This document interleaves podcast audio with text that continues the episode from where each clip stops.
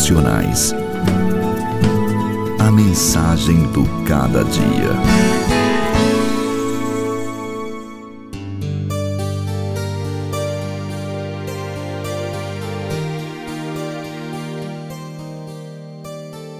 Onde está o trono de Satanás? Contudo, você permanece fiel ao meu nome e não renunciou à fé em mim. Olhemos para o versículo 13 de Apocalipse 2. Sei onde você vive, onde está o trono de Satanás. Qual é o trono de Satanás?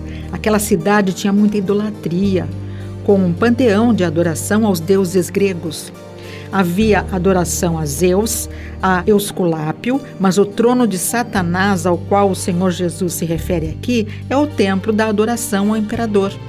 O primeiro centro de adoração ao imperador de Roma foi edificado em Pérgamo.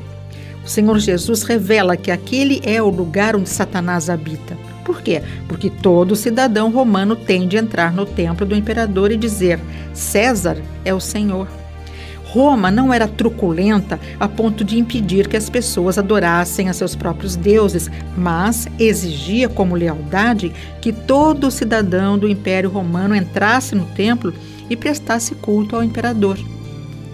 A igreja de Pérgamo não obedece e por essa razão os crentes foram perseguidos.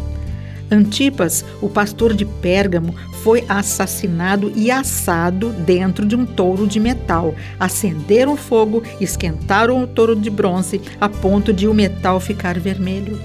Lá dentro morreu o pastor da igreja, porque não negou o nome de Jesus, porque foi fiel ao Senhor, porque creu em seu Salvador até o final.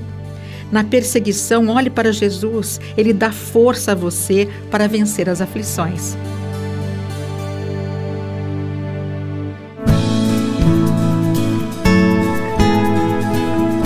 Devocionais. A mensagem do cada dia.